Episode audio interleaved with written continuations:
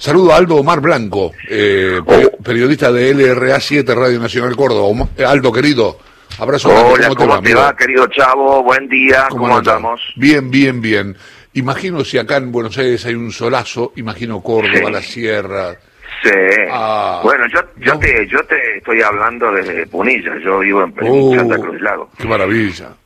25 grados a esta hora, 31 de máxima, cielo totalmente despejado, seco, con lo cual estamos hablando de, incendios forestales también, claro. chavo, ¿no? Pero no en esta zona, es en, la, en tras la sierra. Comenzó en la zona de Chilín, que es un poco cercano a, a, de Anfunes, esto es norte, noroeste de la, de la provincia de Córdoba, y se trasladó a, atrás la sierra. No tienen la envergadura de cuando nos hemos comunicado en otras oportunidades, Chavo, pero sí hicieron falta varias brigadas de la zona de Mina Clavero, de Villa Dolores, de, de Nono, de eh, Villa Cura Brochero, de San Carlos Mina. Esto estoy hablando del el noroeste de la provincia de Córdoba. Y el otro es el que estaba eh, trabajando y que parecía que ya lo estaban conteniendo es en la zona de, de, de, Chile. Fueron varios focos estas, estas últimas 48, 72 horas, debido a que la lluvia que, que la tuvimos hace una semana atrás se disipó, ¿no? Volvió el clima seco, tenemos para esta semana oh. temperaturas que eh, rozan los 12 eh, grados de mínima y más de 30 o 28 de promedio durante toda la semana, o sea que seguimos con el alerta máxima en, materia de incendio. Lo que sucede es que se va trasladando a zonas en donde anteriormente no habían sido eh, incendiadas, chavo, ¿no? Ese es un poco el, tema, ¿no? Eh, el fin de semana, creo que el fin de semana fue, se murió Mario Pereira, periodista este que no, no, no, no era de mi, de mi, por lo menos no, no vamos a decirlo correctamente. Yo estaba en las antípodas de su pensamiento. Yo iba, digamos, he visto este, un montón de cosas, pero digamos, no era, no era difícil estar en las antípodas del pensamiento de Mario Pereira, ¿no? Eh, no, quiero llevarte a ningún lado, ¿eh? Este, vos decís lo que se te ocurre. Llévame donde quieras porque, bueno, eh, a ver, la, la idea es no entender eh, el, el, escenario este como dicotómico. Me parece que hay, hay claroscuros.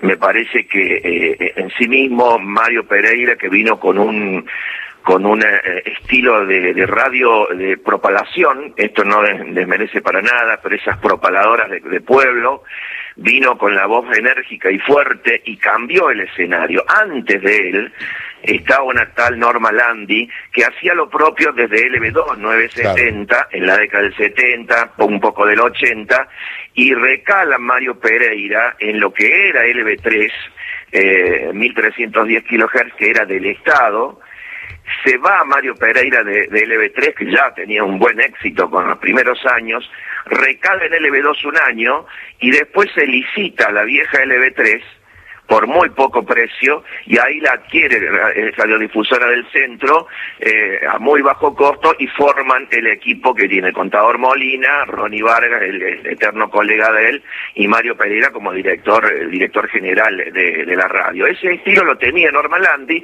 pero lo que agrega Mario Pereira es esa continuidad de eh, la la, la voz fuerte, la, la, entonación, la promoción y también la gran cantidad de, eh, de, digamos, auspiciantes y anunciantes, incluido las pautas oficiales, digamos, ¿no? Las pautas oficiales. Y en cuanto a la ideología, bueno, habrá trascendido la última entrevista en, la, en las elecciones o la, en la campaña que tuvo eh, el presidente Alberto Fernández aquí en Córdoba, con Mario Pereira, bueno, en donde este, Alberto, bueno, puso, puso lo que había que poner en la mesa para este, marcar, marcar una frontera, digamos, ¿no? Y en cuanto a la promoción de artistas, sí, evidentemente había un mercado que se había abierto latino, un mercado folclórico. Fíjate que eh, en la época de Julio Marvis, acá teníamos un montón, de, un, sinnúmero de locutores, locutoras jóvenes muy buenos, y cuando Marvi se va de la, de la función pública como director de Radio Nacional, esos locutores van a LB3, a Cadena 3, mejor dicho, ya era Cadena 3, y se distribuyen en distintos horarios, y también las promociones que se hacían con nuevos artistas folclóricos, sobre todo melódicos en otro tanto, se forma verdaderamente un mercado en Cadena 3. Y en cuanto a la ideología, yo creo que forma parte de una línea conservadora de la radiofonía de Córdoba.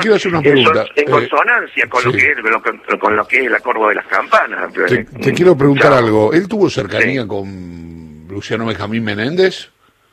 Bueno, él tenía un programa, él nunca le gustó la, televisión, sin embargo lo tentaron de, eh, de la televisión local, hizo un programa en la década del 90 que se llamaba ¿Qué Domingo? Y era un programa de radio pero con imagen. Y una de las primeras eh, entrevistas que hizo fue a Luciano Benjamín Menéndez, todavía esto no, no, no existía absolutamente ningún juicio por delitos de lesa humanidad, estamos hablando de 1990, sí había... había sí, pero, todos, pero todos sabíamos quién era. Sí, por supuesto. ¿Y qué había hecho, no? Eh, y sí, lo trató como a un amigo, digamos. Sí, claro. Este, un, invitado de honor, digamos. Y, lo defendió cada vez que... Y bueno, pero él era era eh, defensor de la anticuarentena. En, en las últimas apreciaciones o manifestaciones que tuvo, Chavo dijo, eh, Catamarca Catamarca eh, con toque de queda, La Rioja toque de queda, Santiago toque de queda eh, al final estamos viviendo una dictadura. Qué pobre Pinochet o pobrecito Pinochet. se murió del COVID. Son frases. Y se murió del COVID. Se murió a los 77 años, él hace unos meses o un par de años había tenido un grave problema de corazón, sin embargo eso no le impidió volver a trabajar, como lo hacía todas las mañanas de 8 a 13.30 en cadena 3, ya se le notaba la voz un poco disminuida, eh, bajó muchísimo el ritmo, eh, lo que sí yo conozco personalmente que ha sido al menos con sus eh, su entorno laboral un tipo muy macanudo. Eso yo no lo voy a negar. Eh, en, el entorno interno, o sea, de, ah, del micrófono para adentro, digamos, a, diferencia de otros integrantes de, de esa, de esa emisora de, de, Córdoba y que tenía una cadena federal de frecuencias moduladas. La metodología era eh, contactar a algún dueño de una FM, con, licencia obviamente, de pueblos o ciudades de, todo el país, y tomar esa señal con la emisión de cadena 3, de eh, AM970. Eh, perdón, AM70, AM700. Y cada tanto esa emisora local tenía flashes o tenía programas propios. De ahí que en todos lados emitiera eh, informaciones de, todo de todos los rincones, digamos, ¿no? Claro, eso, perdóname que te interrumpa, eh, perdóname que te interrumpa, buen día, soy Néstor Expósito. Eso, Hola, Néstor. eso lo prohibía la ley de medios audiovisuales. La derogación, de hecho, de la ley de medios audiovisuales posibilitó que pudiera hacer eso. Usted lo ha dicho. Ni más ni menos, la 26522. Y nunca cambió hasta el día de hoy. Eh, Aldo, querido, muchas gracias, amigo. Te mando un abrazo. Otro para vos también, a todo el equipo. Chau. Eh, Aldo Omar Blanco es del LRA 7, Radio Nacional Córdoba.